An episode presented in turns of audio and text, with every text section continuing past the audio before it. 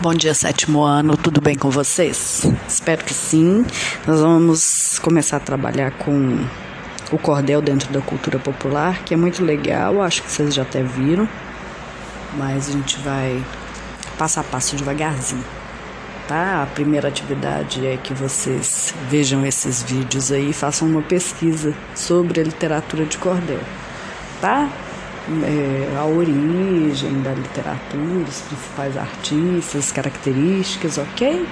Vamos pensar que a literatura de cordel é uma manifestação artística que combina vários elementos: né? a escrita, a oralidade e a xilogravura, que a gente vai trabalhar, tá? Com a xilo também. É... Essa expressão cultural é típica do Nordeste né? Mais precisamente lá da Paraíba, Pernambuco, né? Ceará. Esse tipo de literatura se utiliza de panfletos, né? De folhetinhos que são tradicionalmente vendidos em feiras populares. Né? Ela surgiu em Portugal por volta do século XII e nessa época havia artistas que declamavam as histórias é, cantadas para o público. Por quê? Porque muita gente não sabia ler nem escrever, existiam muitos analfabetos. Né? E uma das formas da transmissão de conhecimento era através da oralidade, se não da imagem. Né? Já mais tarde, no século XV e XVI, no Renascimento, que é, é a partir da criação da invenção da prensa, e aqui aí vai viabilizar uma impressão mais rápida e em quantidade de textos no papel, é, esse conhecimento foi sendo mais difundido. É muito importante, então, a, a gravura, né, a prensa, para essa ampliação da, da, da, da difusão do conhecimento. Ok? O cordel nosso nordestino tem como uma marca a maneira irreverente e simples, coloquial de contar as histórias.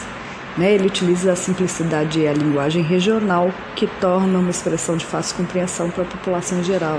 Geralmente são divertidos, são engraçados, né?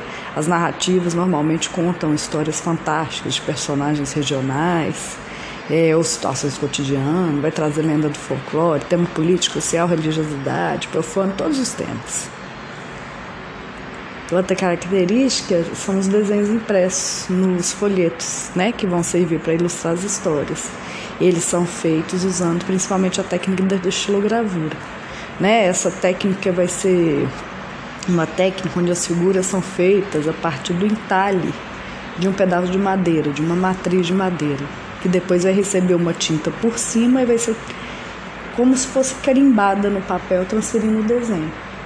Né? Essa estilogravura, essa linguagem vai se tornar uma, uma marca dos folhetos de cordel.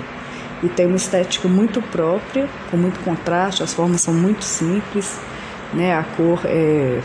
as cores geralmente muito gráficas, né? vermelho, preto, é, azul, amarelo, né? máximo verde, mas geralmente preto e branco.